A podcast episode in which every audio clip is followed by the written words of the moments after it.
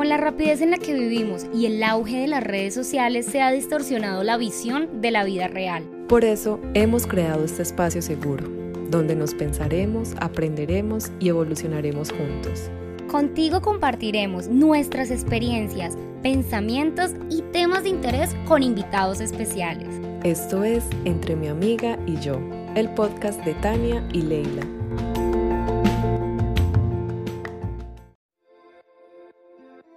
Con la rapidez en la que vivimos y el auge de las redes sociales se ha distorsionado la visión de la vida real. Por eso hemos creado este podcast, un espacio para el cambio, el caos, la contradicción, el estaré muy vieja, ¿qué dirán de mí?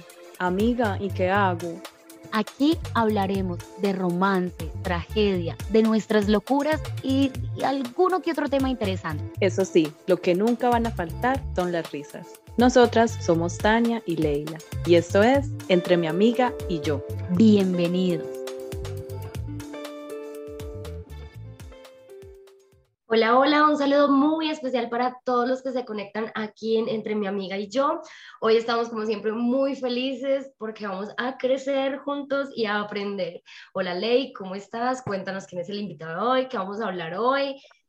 Adelante. Hola Tani, hola a todos los que nos están escuchando. Un placer estar de nuevo con todos ustedes. El invitado de hoy me tiene muy emocionada porque lo hemos venido cazando desde hace meses y por fin logramos agendar cita con él. Él es Juan Manuel Jones, es cofundador y codirector de Yours, conferencista internacional, coach ejecutivo, coach de bienestar y mentor de liderazgo, life coach y consultor empresarial. Bienvenido Juan, gracias por estar aquí con todos nosotros. Muchas gracias Leila, Tania, por la invitación. A veces me da como, como miedo tanta esa presentación porque genera como mucha expectativa, pero, pero pues nos hemos preparado, hemos hecho varios cursos, varias certificaciones, entonces eh, pues aquí estamos para compartir y, y aprender también con ustedes. Gracias. Claro que sí. Hoy vamos a hablar, el tema de hoy es inteligencia emocional, ¿cierto? O sea, ¿qué es? ¿Con qué se come? ¿Por qué es importante tener esa inteligencia emocional?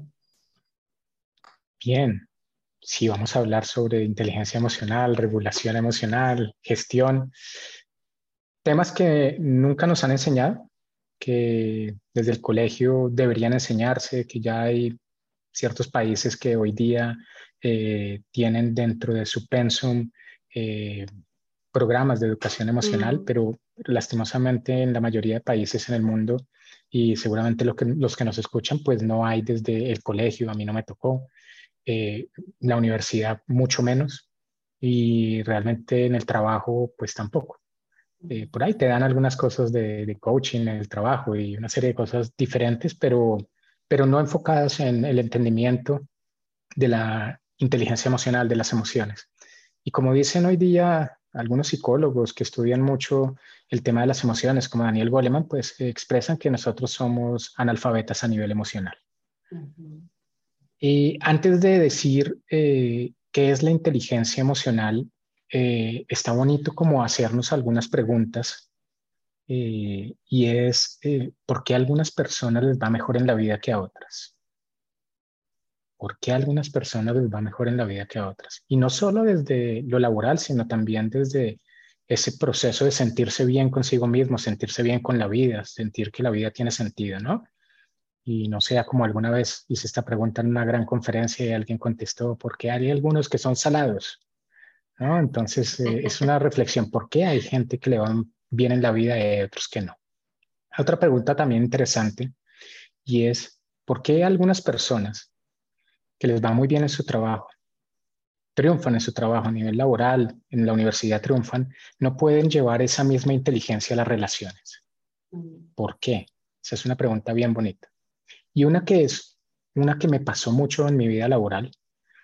Eh, yo hace más o menos unos 13 años me dedico a esto, pero antes pues trabajé en el grupo Éxito, en Citibank, en Banco de Crédito. Y esta pregunta me pasaba mucho a mí. ¿Por qué hay gente que teniendo un coeficiente intelectual más alto, es decir, mucho más inteligentes a nivel cognitivo, terminan trabajando para una persona que tiene menor coeficiente intelectual. Cuando digo que me pasaba era que yo siempre me quejaba y decía, pero ¿cómo es posible que mi jefe sea mi jefe? El jefe debería ser yo, porque de verdad es que no, no, no, no, no, no. Esos errores, esa forma de, ver eh, la vida, eh, no, no, no, no tiene sentido. Entonces, estas mismas tres preguntas se las hizo el consorcio para la investigación en inteligencia emocional en organizaciones. La hizo, quiso desarrollar estas preguntas en varias eh, empresas en el mundo. Eh, y también preguntó a la gente de gestión humana qué es lo que garantiza el éxito de sus colaboradores, el éxito de la gente, de qué depende. Y aquí sacó, salió algo interesantísimo y es que el 78% del éxito de los colaboradores depende de algo diferente a el coeficiente intelectual, a lo cual denominaron más adelante la inteligencia emocional. 78% del éxito de un ser humano depende de su inteligencia emocional y tan solo el 22% depende de lo que te formó el colegio, te formó la universidad, tus padres te hicieron énfasis, que es que seas bueno en matemáticas, en física, que razones bien, que pienses rápido. ¿Sí? Entonces, fíjate cómo hoy día estamos viviendo y no hoy día, desde el 95, cuando Daniel Goleman escribió el libro de inteligencia emocional, estamos viviendo una era diferente, pero que muchos países no han querido adaptar. Se han adaptado más rápidamente las empresas, pero no muchos países en temas de educación se han querido adaptar y dar el gran salto.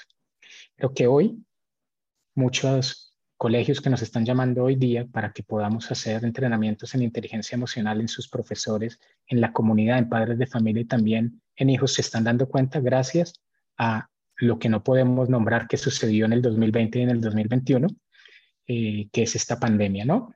Entonces, eh, es relevante, estas preguntas y es relevante entonces comenzar a saber qué es la inteligencia emocional. De acuerdo a Daniel Goleman, la inteligencia emocional es esa capacidad que tienes de saber qué son las emociones, cómo se viven en el cuerpo, cuál emoción estás habitando en este momento, conocer tus emociones, conocer para qué vino, cuál es la luz, la oscuridad de la emoción, para poder gestionarla. Tú no puedes trabajar y cambiar algo que no conoces. Entonces, la inteligencia emocional es esa capacidad de conocer nuestras propias emociones. Una vez tú conoces tus emociones, es posible que puedas conocer las emociones de los demás. Entonces, si yo sé que mi emoción de rabia se siente en la mandíbula porque la tenso, se siente en los brazos porque las manos las estoy encogiendo, el, todo el cuerpo está tensionado, es más probable que cuando yo vea fuera de mí una persona pueda yo identificar que tiene rabia.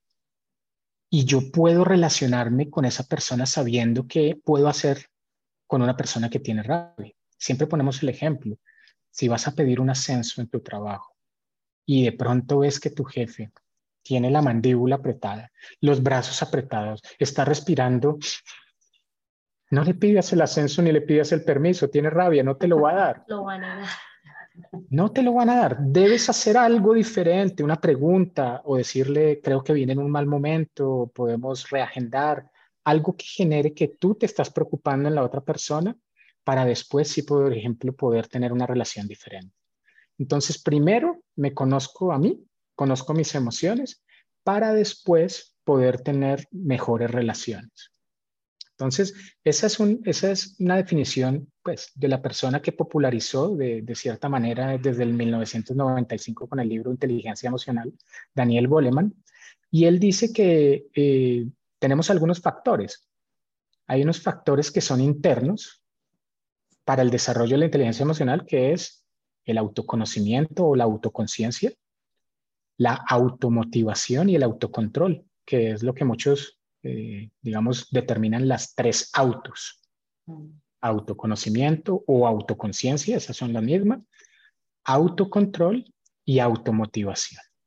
Y después tienes lo que va hacia afuera, que es generar empatía y generar habilidades sociales, como comunicación, como una buena escucha, como una influencia positiva. Entonces, a grandes rasgos, esto es lo que eh, nos viene hablando desde el 95 Daniel Goleman, que debemos desarrollar los seres humanos, porque no solo basta que tú seas un genio, sino que tienes que meterle algo adicional al ser genio, y es poder comprender tus emociones, también comprender las del otro para poder saber cómo me relaciono. Wow. Eh, esa herramienta de autoconocimiento, autocontrol y automotivación, ¿esa sería una herramienta para conocer nuestras emociones o existen otras? Esas son las que dice Goleman. Digamos que eso es lo que tienes que desarrollar para tener alta, alto cociente intelectual. Debemos desarrollar autoconocimiento, conocernos a nosotros mismos, conocer cómo se viven las emociones, cómo me comporto yo ante una emoción. Entonces eso es autoconocimiento. Autorregulación es, si tú me dices algo que no me gusta en este momento, no puedo dispararte en automático algo, sino debo poder tener la capacidad de decir, ok, estoy sintiendo rabia en este momento, no es agradable lo que me dijo, voy a respirar, tengo autocontrol para yo poder elegir lo que quiero contestarte y que no sea una respuesta automática. Eso lo debemos desarrollar. Entonces debemos desarrollar autoconocimiento, debemos desarrollar autoconciencia, autocontrol y también poder tener una posibilidad de motivarnos nosotros mismos, no necesitar de otro que nos valide para podernos nosotros. Entonces, eh, si yo tengo automotivación, es muy probable que la vida la vea con un sentido diferente. Entonces, necesitamos desarrollar esas autos, pero también necesitamos desarrollar empatía, compasión, bondad, entrenarnos y también necesitamos entrenarnos en habilidades sociales, comunicación, escucha, ser una influencia positiva. Entonces, la inteligencia emocional no es yo decido hoy tener inteligencia emocional, sino yo decido hoy comenzar a entrenarme en inteligencia emocional. ¿Mm? Es, es, es, un trabajo, es un trabajo duro, es algo que me he dado cuenta en todos los podcasts que hemos grabado, que nada sucede de la noche a la mañana y que cuando uno entra en este proceso de autoconocerse es algo que uno trabaja diariamente y que obviamente hay caídas, hay subidas, pero es diario, es diario y no es algo fácil, así como que Ay, ya se iluminó y ya Tania Zen aquí, no. Y mira que pues creo que que eso pasa mucho en nosotros, como que, bueno, o en mí, como que siento que quiero todo ya, como, ay, ya, quiero esto ya, quiero eh, ser buena ya, quiero hacer esto y, y, no entender la importancia de los procesos y, y de que no es lineal. Tania, totalmente, totalmente de acuerdo. Y es lo que encontramos normalmente con Cami, con mi esposa, eh, trabajamos juntos y hacemos, entrenamos, tenemos muchos entrenamientos de inteligencia emocional, de mindfulness, para el desarrollo también de empatía, de compasión. Y es lo que vemos. Yo tengo 45 años y inconscientemente he venido repitiendo muchos patrones, muchos comportamientos. Todos los días uno y otro y otro y otro. Y llego a los 45 años y quiero hacer un retiro de un fin de semana, quiero hacer un curso de ocho semanas, incluso de seis meses. Quiero que mi vida cambie radicalmente y totalmente. Pero, pero es que tú te demoraste 45 años, en mi caso, formando unos hábitos con repetición, sin darme cuenta. Entonces, no va a ser tan fácil que tú puedas cambiar en tan corto plazo, porque de acuerdo a la neurociencia, la forma en la que cambia tu cerebro, tus hábitos, tiene que ser por repetición. Y no son 21 días y no son 42 días. Hoy día se dice que aproximadamente para que el hábito quede bien instalado y que quede en automático es posible que eh, tengamos un periodo de entre uno y dos años de repetición constante. Esto puede desanimar a muchos, pero es la realidad. No es como que hiciste un curso y la, la plática se perdió. Hiciste un curso, te dieron recursos, herramientas y tú decides si continúas haciéndolas o no. Entonces, en mi caso, yo sí puedo decir que he cambiado muchas cosas estos últimos 15 años de vida, que he venido primero conociéndome y después compartiendo este tipo de información. Así funciona el cerebro y debemos entenderlo de esa manera. Entonces debemos tener una actitud en la cual pueda yo disfrutarme el proceso de cambio y dejar el automatismo y el todo para allá. Porque como dice un profe nuestro, no estamos en la generación del café instantáneo. Nosotros, para poder cambiar, necesitamos tener un proceso y no es solo echar el Nescafé, revolverlo y tomármelo, sino necesito sembrar, necesito recoger, tostar, moler y después calentar el agüita, hacerlo en una buena, en, un buen método para después tomarme una buena taza. Y esa es la vida. O sea, que dicho esto, es como que primero hay que desarrollar la paciencia, sí o sí, porque todo es cuestión de paciencia.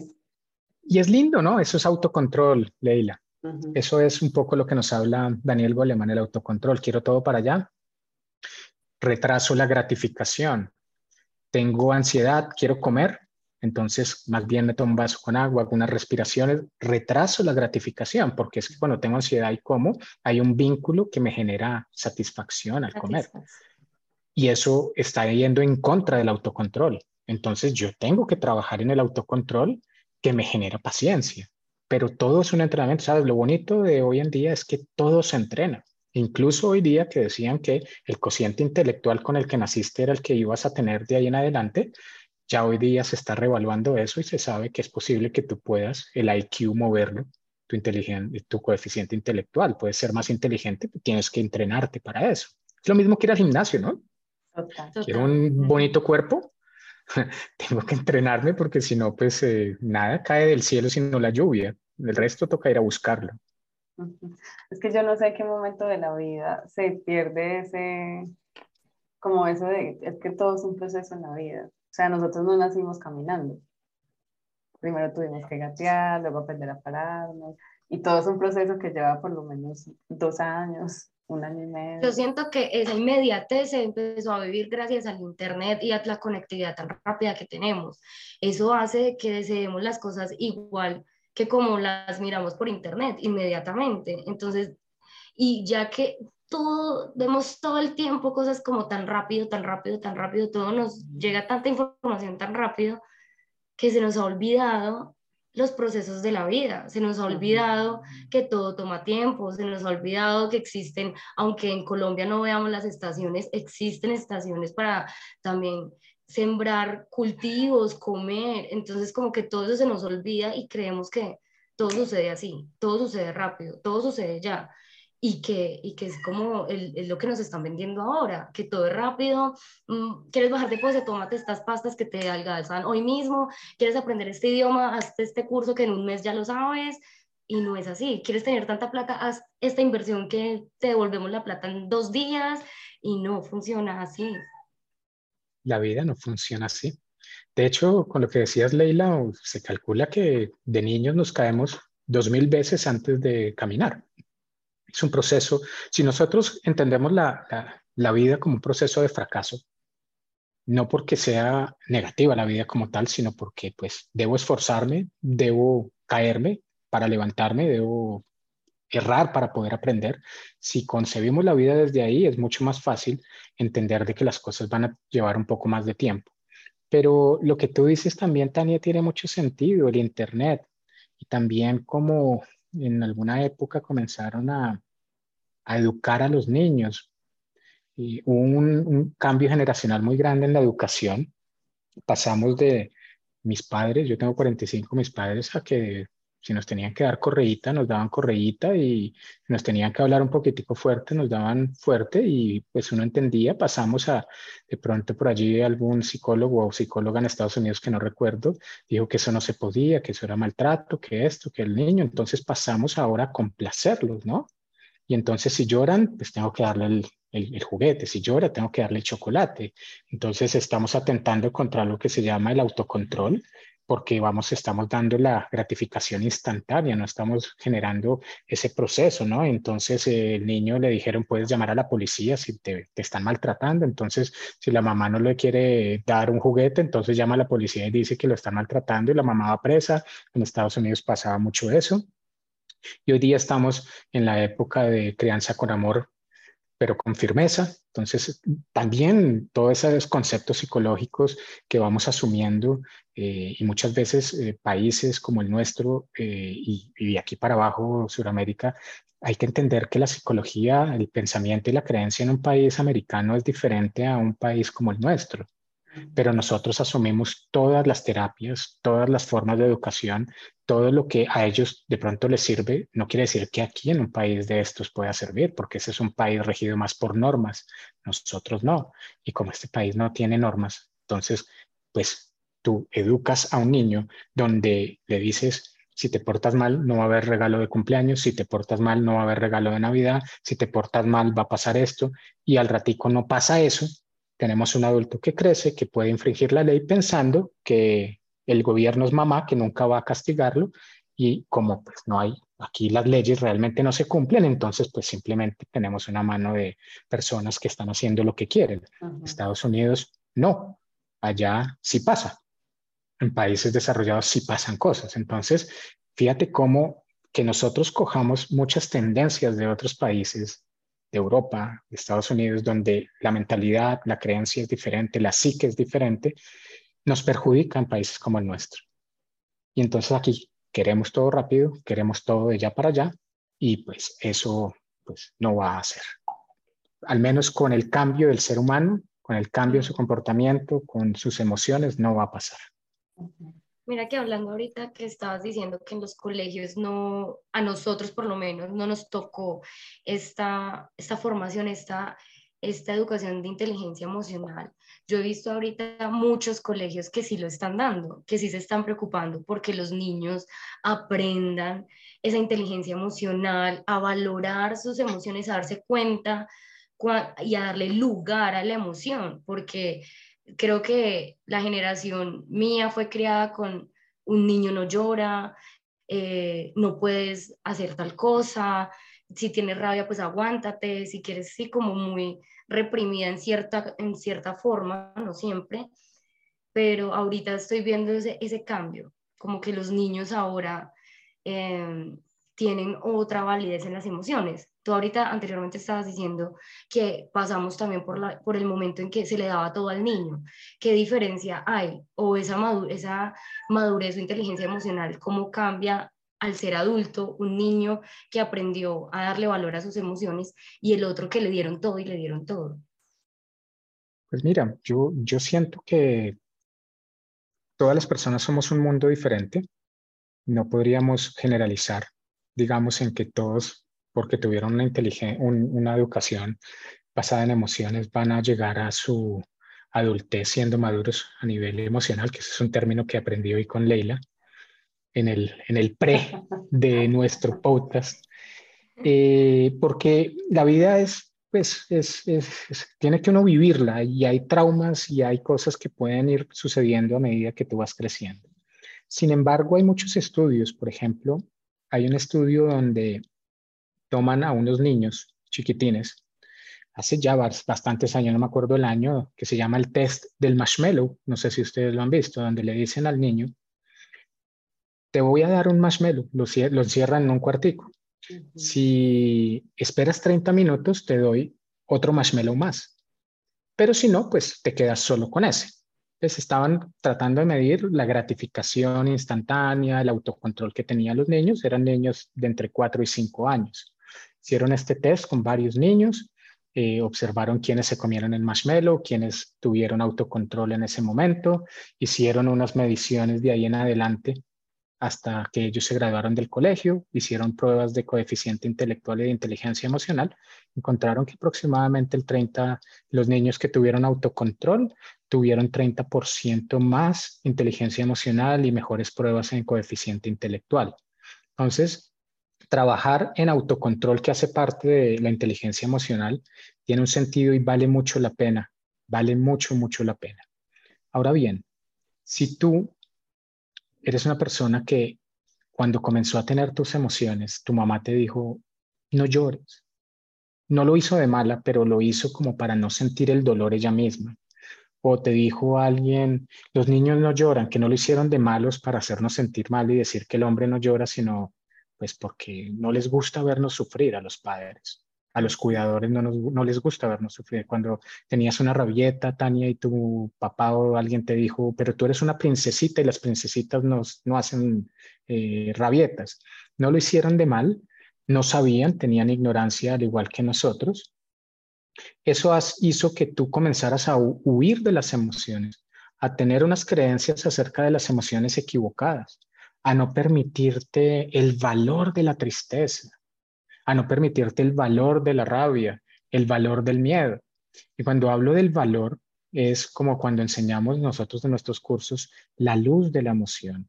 Si tú entiendes que cuando estás triste es un momento de introspección, de reflexión, esa es la luz, te quita la energía del cuerpo para que te vayas a tu camita, duermas un poquito, después pienses, analices la situación. No te quedes ahí rumiando ni te quedes en la desesperanza, pero si hagas un análisis de cómo lo podrías hacer diferente, si entiendes la emoción de tristeza desde allí y después tienes herramientas y un plan de acción para ejecutar, pues entonces vas a poder transitar, permitir la emoción, sacarle el provecho y salir adelante. Pero si no sabes esta información, si no sabes cómo se siente en el cuerpo, si no sabes qué es lo que estás sintiendo, no puedes sacar adelante este tipo de, de ventajas que tienen algunas emociones. Entonces, los niños que son educados permitiéndoles las emociones, permitiéndoles, pero haciéndoles un trabajo como muy de pregunta, ¿cómo te sientes? ¿Qué necesitas? ¿Por qué estás así? ¿Qué es lo que pasa? No, es que no me quieres comprar tal cosa. ¿Qué pasa si no te lo puedo comprar? Yo sé que lo quieres, pero no es el momento. No has tenido un comportamiento adecuado. crianza con amor, le abro con amor, pero soy firme en decirle no te voy a dar lo que tú quieres. Ahí comenzamos a formar seres humanos que en el futuro van a poder entender de que no todo lo que quieren lo pueden tener, sino que tienen que buscarlo, tienen que tener comportamientos ejemplares, tienen que tener valores y ética dentro de una sociedad, pero que también van a desarrollar esa capacidad de conversación y de escucha. Y de cierta manera, entonces sí habría una diferencia muy grande entre el que a todo le damos y al que podemos garantizar de que retrasa la gratificación, conoce sus emociones y después también tiene pues un comportamiento diferente ante la sociedad. Y eso se ha visto en muchos estudios. Adquirir esa capacidad de preguntarnos por qué estamos sintiendo lo que estamos sintiendo, cómo nos estamos sintiendo, dónde lo estamos sintiendo. Es bien importante, porque no, no, no siempre, o sea, como que cuando tú dices, no, autoconocimiento, ah, autoconocimiento, qué emociones sentimos y la importancia de saber dónde las sentimos, pero en qué momento me doy ese espacio de preguntarme, porque puedo tener mucha rabia ahorita y, respondo y, y, y, reacciono al momento. Y no hago esa pausa de, venga, si estoy sintiendo rabia, la siento acá, las manos se me hacen de cierta forma, la mandíbula, si observo todo eso, voy teniendo autoconocimiento, autocontrol, porque ya hago la pausa de, veo, quiero sentir. Y es que uno de adulto, aprendiendo esto, la vida cambia y las relaciones cambian. Si nos enseñan de niño, o sea, los seres humanos seríamos totalmente diferentes. Porque, digamos, yo antes era una persona súper reactiva. O sea, como que yo no, no sé, era diferente. y a través, digamos, de las terapias con Cami y de los cursos que he hecho con ustedes, he aprendido a conocer y cómo se manifiestan mis emociones y mis relaciones con todas las personas realmente han cambiado muchísimo. O sea, como que la vida da un giro de 180 grados. Total.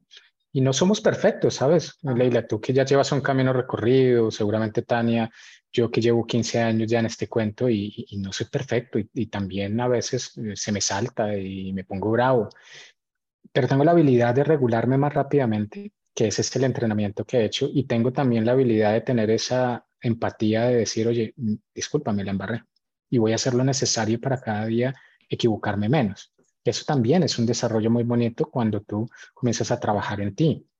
Eso es clave. Ahora, Tania, tú tocas un tema muy importante y hay estudios que cuando tú nombras lo que estás sintiendo, por ejemplo, nombras lo que siento en este momento es ira, rabia, es muy probable que comience a regularse tu emoción, porque solo el nombrar la emoción hace que un área de tu cerebro que se llama la amígdala cerebral, que es un centro de reactividad, un centro de estrés, se apague en ese momento, pierda fuerza. Entonces, pues ya tienes rabia, pero no tienes esa reactividad. Entonces comienzas a regular la emoción.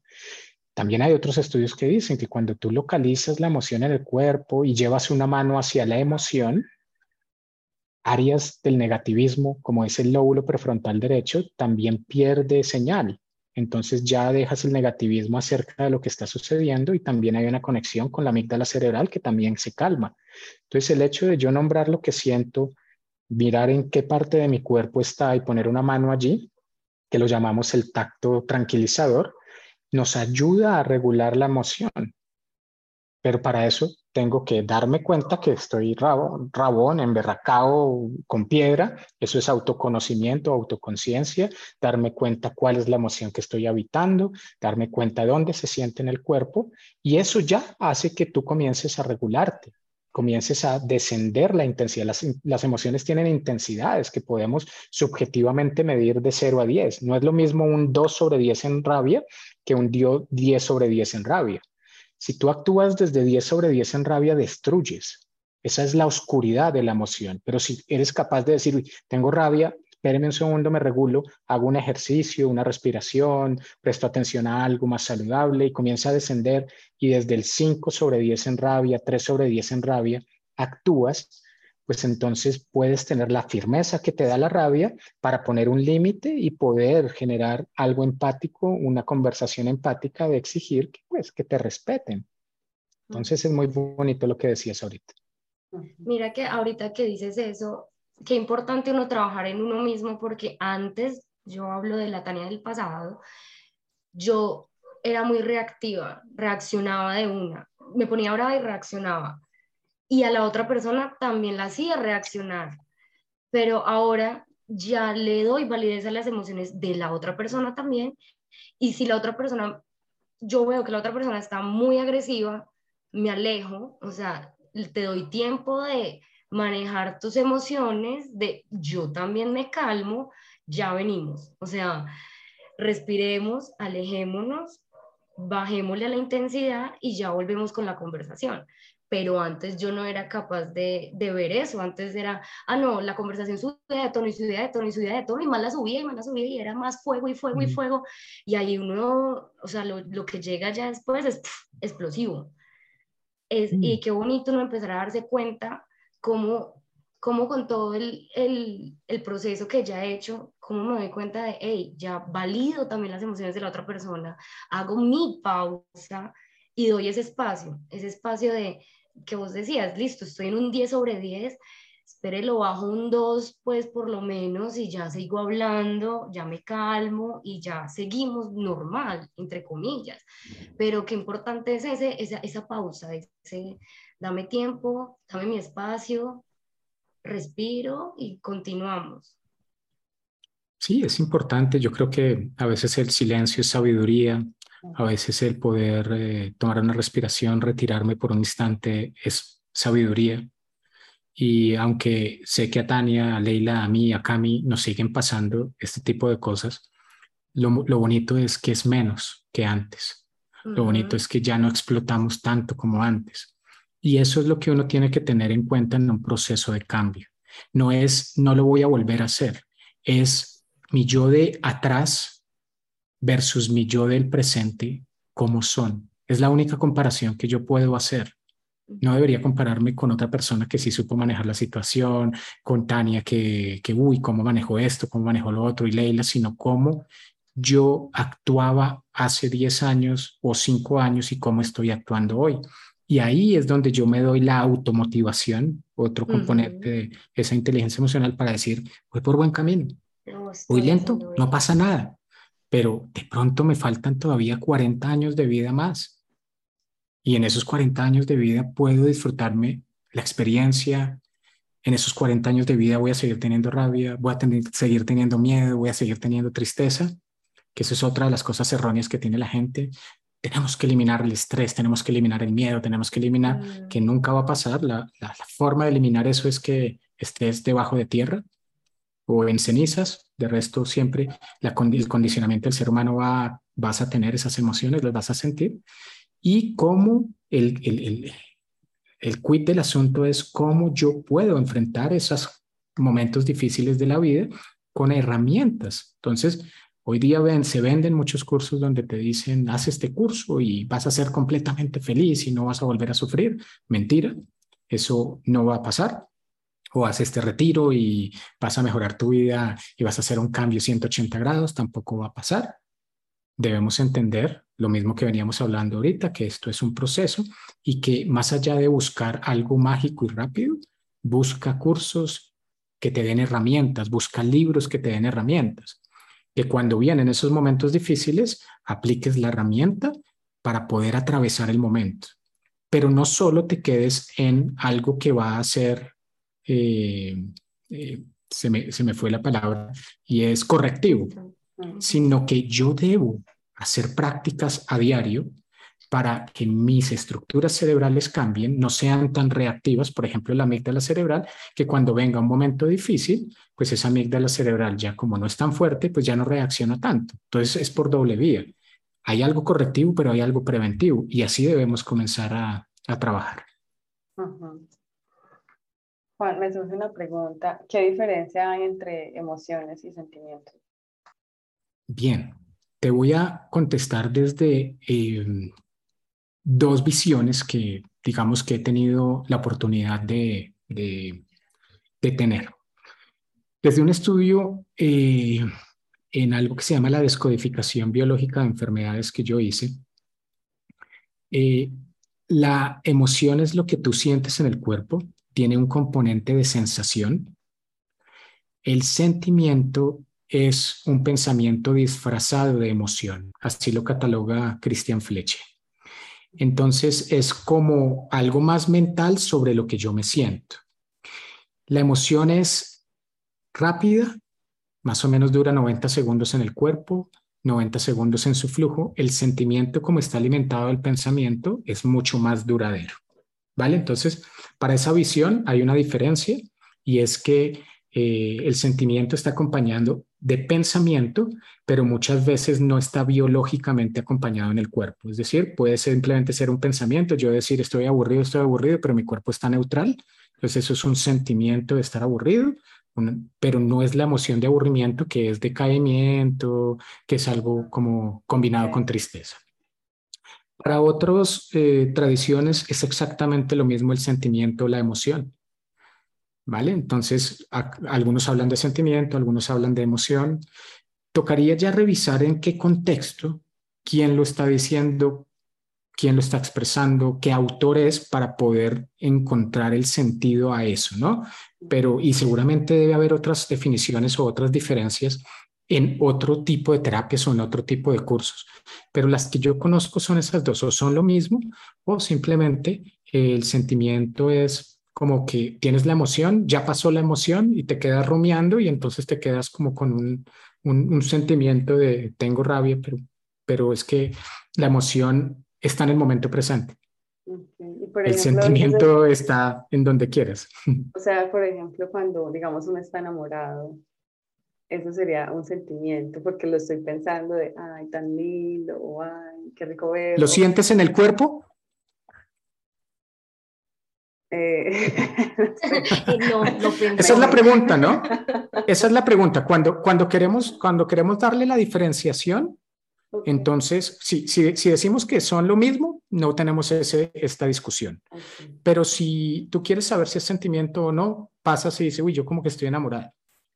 Pero vas al cuerpo y no sientes mariposas, no sientes nada, estás neutral en el cuerpo o de pronto estoy enamorada, pero lo que tengo es tensionado el cuerpo y lo que tienes es como rabia. Entonces, fíjate cómo, sí, entonces, para esa definición deberíamos ir al cuerpo y decir, lo estoy sintiendo en el cuerpo y la mayoría de las veces el amor, el amor eros, porque también aquí tendríamos que diferenciar los tipos de amor que hay.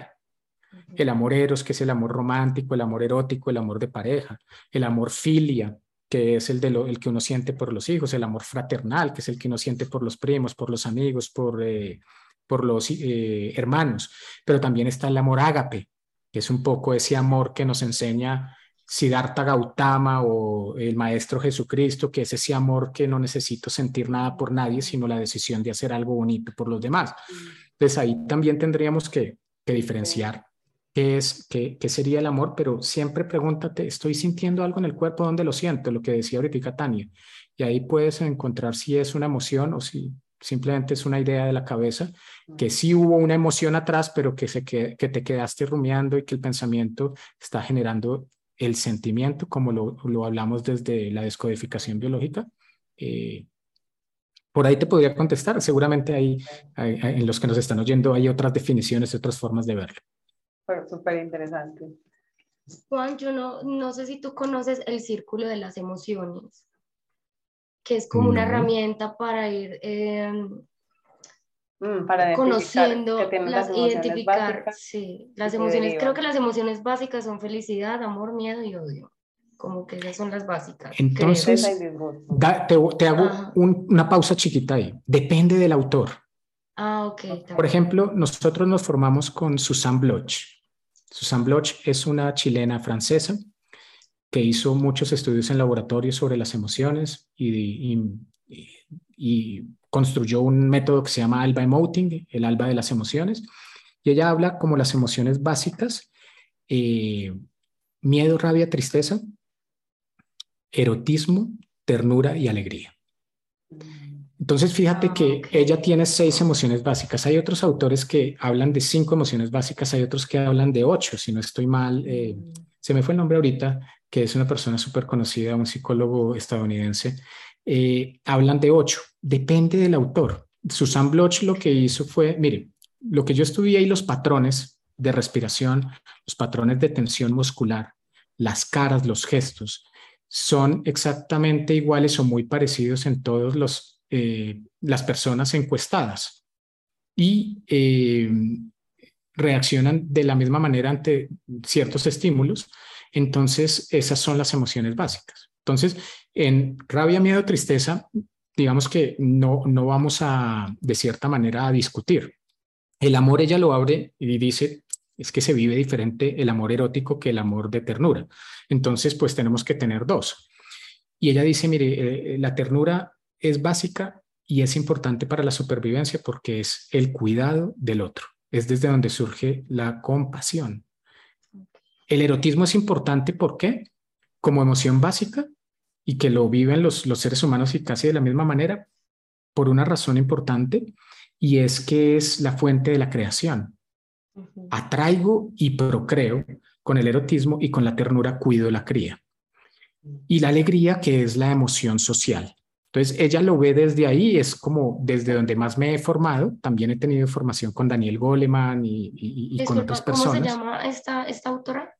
Susana Bloch, B-L-O-C-H.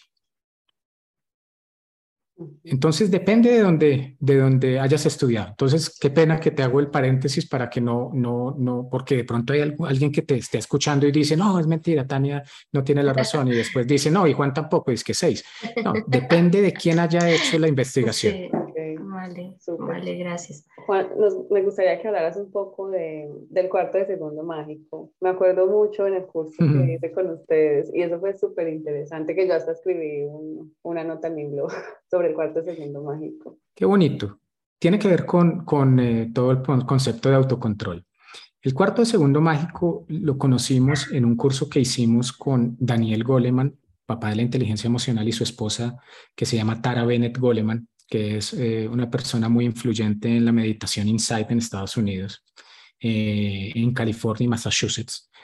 Y eh, Tara Bennett nos contaba que mindfulness, que es atención plena, conciencia plena, que es todo los, lo que hoy día, digamos, está en, en, en boom, en tendencia y hay muchos entrenamientos, nos da la capacidad de tener el cuarto de segundo mágico, es decir, el autocontrol. Y ella dice, mire,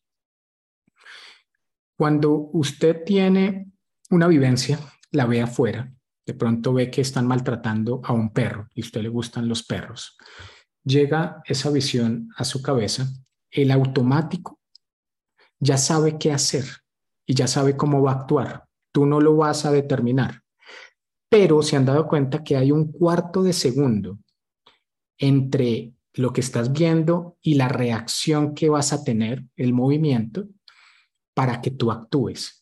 Ese cuarto de segundo se llama el cuarto de segundo mágico que puede hacer que las cosas sean diferentes en tu vida. que no haya un automatismo. El, mindfulness trabaja en cuando tú estás observando, cuando tú te estás observando, cuando estás observando la respiración, en que se desarrolle ese cuarto de segundo, que te des cuenta de que tu cuerpo quiere hacer algo, pero tú controlas el cuerpo. Tú decides.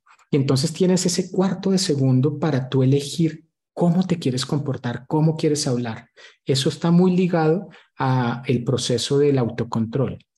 Entonces hay algunas herramientas que van encaminadas en ampliar esa capacidad de darme cuenta y de utilizar ese cuarto de segundo. Entonces recuerda, hay algo que ves, el inconsciente ya sabe cómo va a actuar. Si tú no estás presente, si tú no tienes autocontrol, no aprovechas ese cuarto de segundo entre lo que ya se sabe que va a pasar y la acción.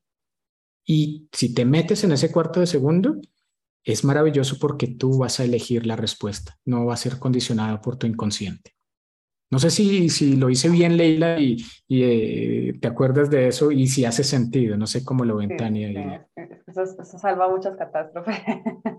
Sí, yo también lo he leído, pero pues no lo, no lo conocía como el cuarto de segundo mágico, pero sí lo he leído en varios libros de, de hábitos que dicen que explican ese, ese pedacito ahí entre el cuerpo y la acción, entre la inconsciencia y la acción, como que en ese momento es cuando uno tiene que pararse a hacer lo que hay que hacer. Ah, que hay que ir al gimnasio, pero ay, no, la cama está muy rica. No, me paro al gimnasio.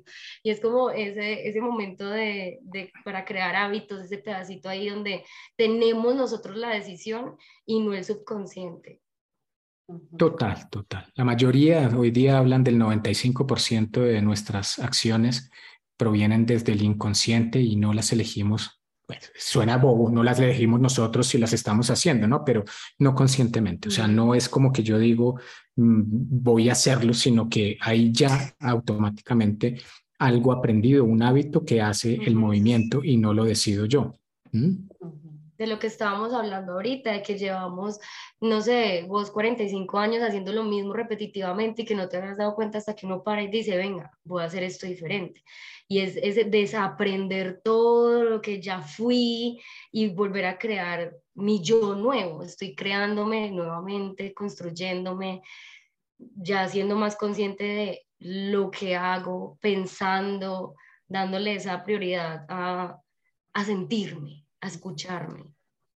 Sí, hay gente que dice, ¿por qué? Pero ¿por qué fue tan fácil aprenderlo? Y yo digo, pues porque es que desde niño copiaste a tus papás, a tus cuidadores, a tus profesores. No te acuerdas, pero fuiste viendo comportamientos. Te decían los, los hombres son malos, son perros, pilas. Eh, pilas que los hombres son así. Entonces, escuchar a mamá, escuchar a las tías, escuchar a todo el mundo, los hombres son así, los hombres son así. Entonces, pues tú te entrenaste en que los hombres son así y hoy día fracasan tus relaciones de pareja. No tienes hombres porque pues tienes en tu inconsciente, aunque no te hicieron daño, aunque no te hicieron daño, pues tienes en tu cabeza que eso es así. Ahora, si tu papá se fue de casa o puso cachos, pues refuerzas la, la creencia. La y entonces, entonces fuimos repitiendo, repitiendo patrones inconscientemente, escuchando a mamá y papá y como somos esponjas cuando niños absorbemos todo, entonces pues lo que ya somos, pues, pues ya, ya, ya nos comportamos así, ya son nuestros hábitos, ya cambiarlos pues requiere de esfuerzo. Y es como la explicación, es como un hábito puede ser la autopista.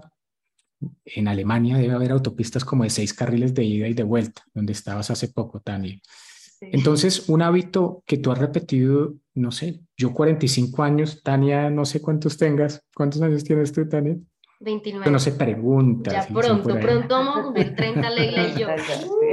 Súper, entonces ustedes 30 años repitiendo hábitos, hábitos, hábitos, hábitos. Cada vez que lo repites, haces un carril nuevo y un carril nuevo, un carril nuevo. Entonces tienes seis de ida, seis de vuelta. Cuando haces un curso y quieres cambiar un, algún comportamiento, entonces comienzas y comienzas a repetirlo y armas una trochita, es decir, una vía de, un, de, de, doble sentido. Sigues repitiendo y armas un carril de ida, un carril de vuelta. Sigues repitiendo y ya es como y en, Colombia que tenemos dos carriles de subida y uno de bajada. Entonces, y ya después le construyes el otro carril que ya es la de Melgar, Bogotá. Entonces ya son dos carriles de ida, dos de vuelta. Y sigues repitiendo y sigues construyendo nuevos carriles, fortaleciendo el hábito, nuevas redes neuronales, más fuerte. En el momento en que tienes ocho carriles de ida y de vuelta que superan los siete carriles de ida y de vuelta del, hábito anterior, es probable que ya en automático comiences a tener el nuevo, el, nuevo, el nuevo comportamiento. Pero si dejas de repetirlo, pues estás luchando con 12 carriles versus dos carriles que habías fomentado y pues hay más fortaleza en el otro. Es como una buena metáfora para entender un poco cómo funciona esto. Y, y el no desmotivarse, las personas que están en esos cambios, me incluyo, porque, porque claro, uno escucha eso y es como, no, güey, madre, y entonces yo que, que yo que pensaba que era 21 días y ahora me toca dos años, es no desmotivarse de verdad, o sea, seguir trabajándole con toda la actitud, porque el único que sale beneficiado somos nosotros mismos, bueno, no, nuestra familia y las generaciones que vienen y las que fueron y todos, pero el que más se beneficia es uno, el, la satisfacción de decir, hey, lo logré, cambié, soy un poquito mejor que ayer.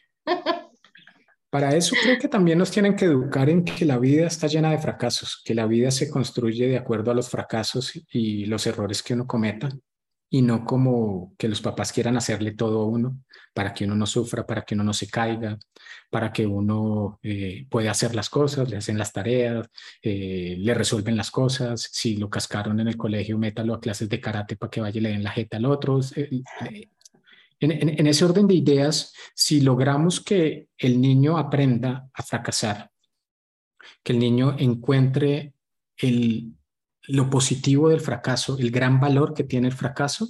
Entonces, cuando el adulto esté en el fracaso y no esté cambiando, pues va a ser normal, va a decir es que, esto es normal, pero, pero nunca hemos tenido una educación basada en que se vale fracasar, en que se vale perder. Todo el tiempo es tienes que ganar, tienes que ser mejor de clase, tienes que ser el mejor eh, para ir a la mejor universidad, tienes que ser el mejor deportista, tienes que ser el mejor, competir con los demás, bla, bla, bla. Y en el día en que no lo haces, pues te frustras entonces, esa frustración hace que lo que tú estás diciendo ahorita, Tania, ¿no? que sea difícil. A mí también me pasa, yo también tengo la misma educación tuya. Cada día trabajo en modelarlo y, algunos dirán, y este man 15 años y todavía le pasan cosas y que claro, y la isla lo podrá saber, uno lo ven allá dictando clase y piensan que uno está el gurú, el gurú iluminado y que no le pasa nada y que la relación que tiene es perfecta. Y mucha gente dice, uy, la relación que, Juan y Cami tienen es una relación maravillosa y, pues eso está muy lejos de la realidad. Es, es muy bonito, pero también tiene conflictos y también tiene cosas. Pero hoy día sabemos que eso es parte de la vida y podemos resolverlo, podemos regularlo de una manera diferente. Sí, es que siento que nosotros los seres humanos tendemos a diosificar a la gente cuando nos enseña o cuando nos cuando la vemos como como un ejemplo a seguir, lo ponemos en un pedestal, ¿cómo se dice eso? En un pedestal, pedestal como, como ahí, como el Dios iluminado que no tiene errores y todo es perfecto y que cualquier cosita medio, entre comillas, mala que haga ya, no, ¿cómo así? Como él que se veía tan, ella que era tan, y es como, oye, no, somos humanos. O sea, pero también... también que la gente cometa errores.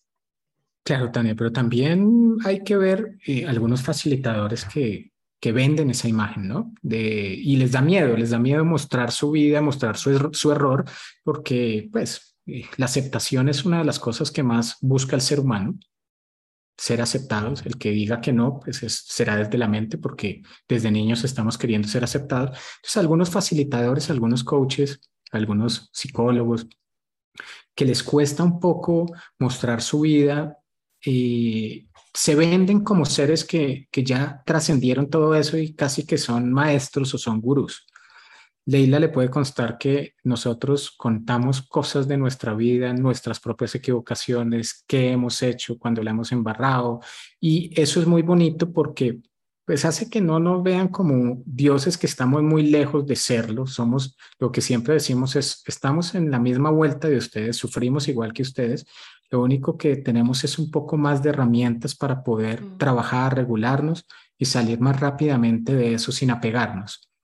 Eh, pero sí hay un componente de algunos facilitadores y hay una gente pues que, que, que vende eso, ¿no? Vende ese humo de que ellos son perfectos y debes seguirme y hacer todo lo que yo quiero hacer, pero no lo hacen algunos de maldad, sino porque les cuesta saber eh, mostrarse como, como vulnerables. Nosotros sí. Con Cami sabemos que entre más vulnerables nos veamos, más podemos llegarle e impactar a las Más, em- personas. más empatía, creo que uno lo ve más cercano a uno y uno puede como llegar a, se, se identifica uno más fácil. Más que ese, "Ay, Sí. yo quiero ser, es como, wow, qué bonito ese proceso, qué bonito por lo que pasaron y ya como, como están ahora, siento que se ve más como así. no sé, es- O qué bonito que también todavía les esté pasando lo mismo que a mí me está pasando. Si a mi profe le está Mm. pasando lo que a mí me está pasando, no siento, no me siento aislado, no siento que soy el único. El problema del ser humano y que cuando no puede gestionar sus emociones es porque hay una, un, un victimismo de pensar que son los únicos a los cuales les pasa eso que les pasa. Y cuando le decimos a la gente en, las, en los cursos, ¿a quién le pasa lo mismo? Y por allá el 70% levanta la mano, hay un fresquito que siente ese alumno que dice, wow, yo pensé que yo era el único. Eso se llama técnicamente la humanidad compartida. Y es, todos compartimos algo y es, queremos ser felices y reducir o eliminar nuestro sufrimiento. Pero todos sufrimos. Y no porque la persona que está al frente tuyo esté allí enseñándote, quiere decir que ya es producto terminado. Esto ha sido muy bonito, es una actitud bonita que nosotros tenemos, pero también hemos tenido la oportunidad de formarnos con gente maravillosa. Un Daniel Goleman, que es una persona muy, muy influyente, que es capaz de decir y mostrarse vulnerable y contar sus tristezas y decir que es parte de la inteligencia emocional esto, poder estar con algunos monjes en algunas formaciones y uno pensaría que el monje ya no le pasa nada y entonces uno lo ve todo como por arriba y estas personas también sufren, sufren por cosas diferentes a nosotros. Quizá tienen resuelta la comida, la dormida, pero sufren en su mente, hay, hay mucho sufrimiento, hay muchos monjes que llegan por procesos de depresión y ansiedad y se vuelven monjes después. Cuando tú, cuando tú aprendes con este tipo de maestros, pues es muy lindo, pero cuando aprendes con un maestro que se cree Dios y se vende como tal, es muy delicado, es muy jodido porque entonces tú quieres imitar eso. Cuando tú tienes a alguien que está por encima tuyo, normalmente tiendes a copiarlo. Por eso los niños copian a sus papás. Por eso un equipo de trabajo, cuando hay un jefe, actúa de una manera. Llega otro jefe y cambian radicalmente la forma de, de actuar porque nosotros tendemos a copiar. Entonces, en los facilitadores, en la gente que está al frente, pasa exactamente lo mismo. Por eso, yo es un mensaje bonito para el que está comenzando en esto y el que no, y que de pronto también es facilitador, que está bonito la vulnerabilidad y está bonito mostrarse como tal. Y yo soy uno de esos que digo en conferencias que me ha tocado dar de mil personas, dos mil personas, oiga, yo fui abusado sexualmente de niño. Y eso genera que se me acerquen diez personas después y me digan gracias pensé que era la única y hoy día creo que puedo contarlo. Eso hace bien. Y no es una estrategia, es que cada vez que yo aprendí de, de un profe que tuve, que una pena compartida se divide. Pues entre más yo pueda contar eh, mis temas, pues se divide. Y yo no soy menos en decir que fui abusado. Pues nada, no pasa nada, sano, estoy sanando. Ujú. Ujú. Ay, Sí. también me encanta. Qué bonito. Juan, antes de irnos, quisiera de pronto que habláramos un poco del estrés, que es lo que nos está como invadiendo ahora tanto y que la gente no lo sabe manejar mucho. De pronto algunos tips o... Sí, sí, sí, Leila, claro que sí. Pues mira, el estrés lo que pasa es que también hay una desinformación, una, desinformación muy grande. Hay mucha ignorancia acerca de ese concepto. Nos lo han querido vender como el demonio que debemos acabar. Pero, pero el estrés es, eh, es una condición humana eh, inevitable. Nosotros tenemos sistema nervioso central que está dividido en sistema nervioso simpático y sistema nervioso parasimpático. El sistema nervioso simpático es un sistema de estrés y el parasimpático es un sistema de regeneración. es un sistema de descanso. El sistema nervioso simpático me permite levantarme, me permite trabajar, me permite disfrutar, me permite eh, pensar, me permite hacer ejercicio y está asociado al estrés. O sea, necesito el estrés, dosis de estrés controladas, dosis de estrés adecuadas para poder vivir, para poder desarrollarme. Cuando yo de niño de pronto estaba en una fiesta y las veía a ustedes y quería sacarlas a bailar, comenzaba a sentir estrés. ¿Por qué? Porque eh, eh, como que se me ponía ansioso y me ponía, ¿y qué tal que me digan que no? Y nada, pero le daba sentido a la vida, era rico ese estrés, esa, emoción de, de, sacar a bailar a Leila, de pronto sacar a bailar a Tania, y si me decía Tania que no, entonces pues lo, peor que podía pasar es que me sintiera un poquitico mal y fuera donde otra vieja le, le pidiera bailar.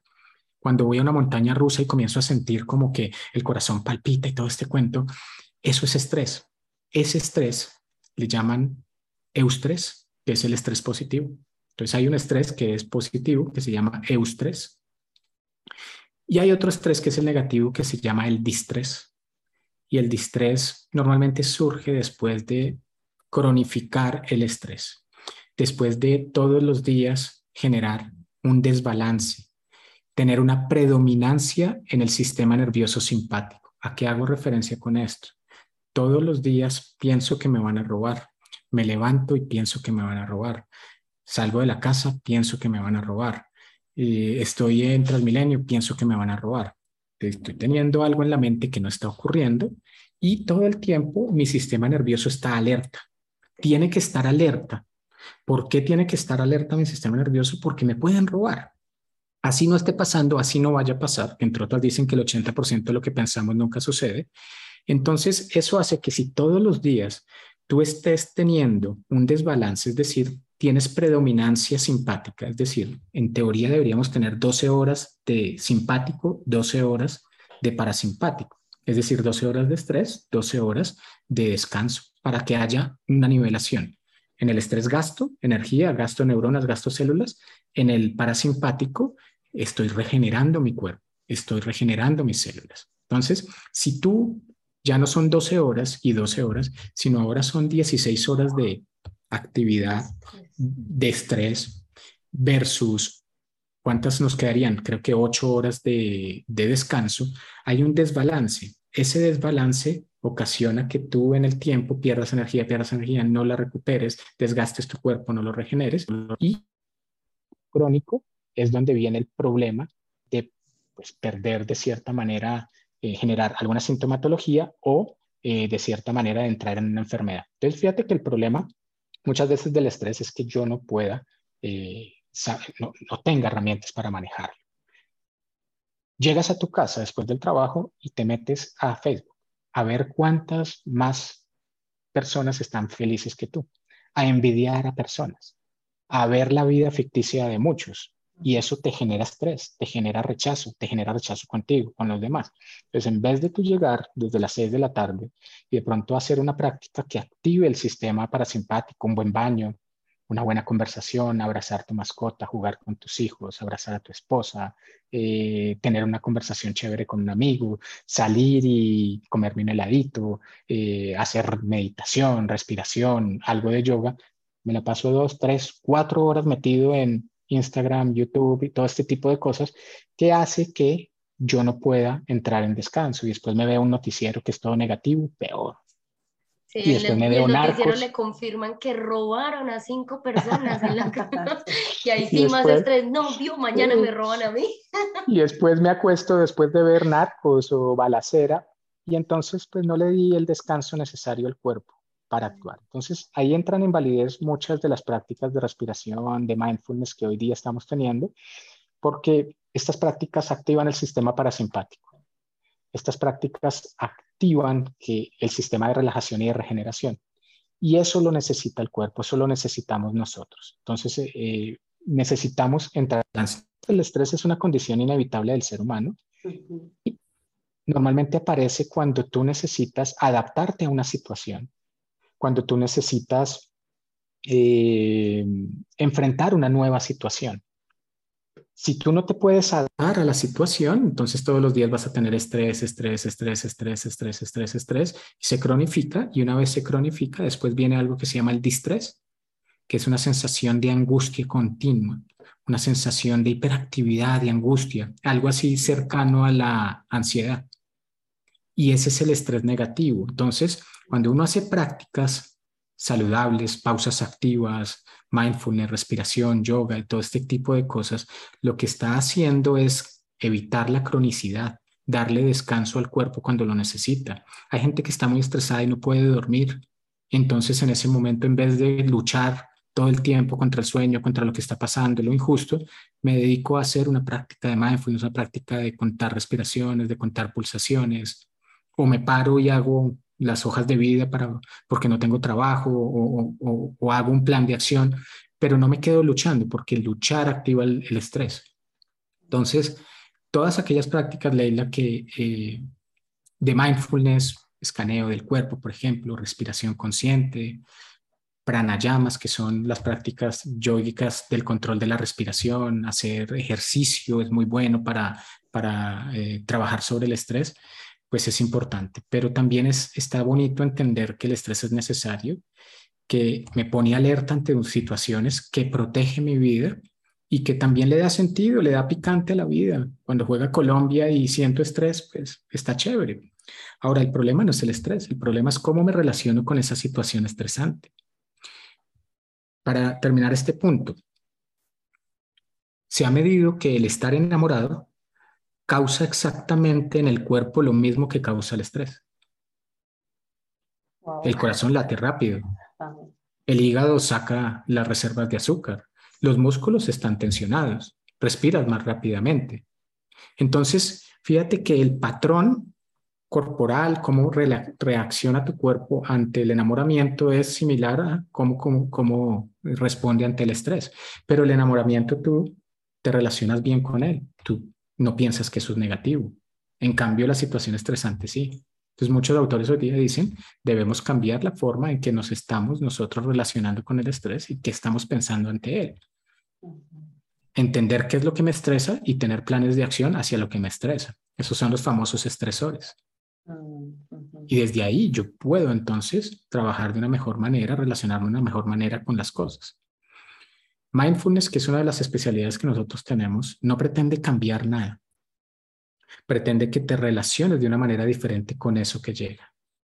Pretende que puedas observar, que puedas permitir eso que está viniendo y después con conciencia generar algo para que las cosas sean diferentes.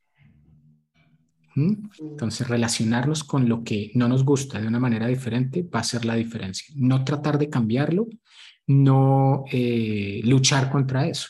Cada vez que estamos en lucha, activamos estrés. Cada vez que estamos en aceptación, desactivamos el estrés y activamos la tranquilidad en nuestro cuerpo. Mm. Súper interesante, me encanta. muchas gracias, Juan. No, Leila, con todo gusto. Sí, muchísimas Muchas gracias. Muchas gracias a ustedes por invitarme. Tenemos que seguir hablando de estos temas, creo que es súper importante porque nos falta, como ya lo hemos dicho, nos falta mucha información y nosotros en nuestra generación no tuvimos estas conversaciones.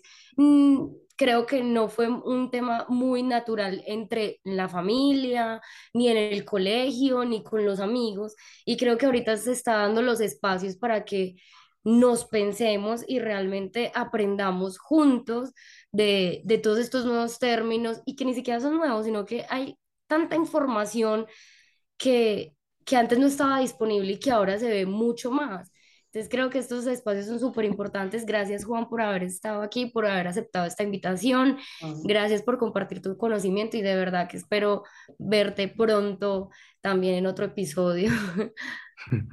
Gracias Leila, Tania, muchas gracias. Lo único que con lo que dices es eh, eh, alguien me dijo alguna vez que la información llevada a la acción es sabiduría. la información que nos lleva a la acción es basura mental. Entonces, eh, con lo que uno aprende en estos eh, espacios, estas conversaciones, está bonito irse a la acción y averiguar qué es eso del mindfulness, qué es eso de la inteligencia emocional, cómo la puedo desarrollar e irme a la acción a hacer algo. Si no, se queda en la cabeza como muchas de las cosas que se quedaron cuando estudiamos en universidad, colegio y todo este cuento, y no pasa nada. Simplemente le decimos a la gente lo que tiene que hacer, pero pero nosotros no lo hacemos y, eso es lo que está pasando hoy día. Una, una, generación de gente que quiere acumular conocimiento, más no llevarlo a la práctica y sentirlo. Es verdad.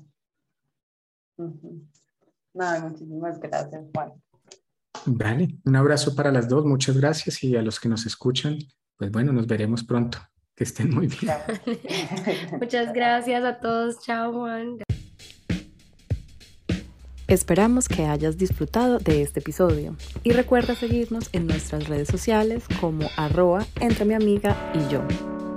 Donde podrás encontrar más información acerca de nosotras, nuestros episodios, invitados y compartir tu opinión.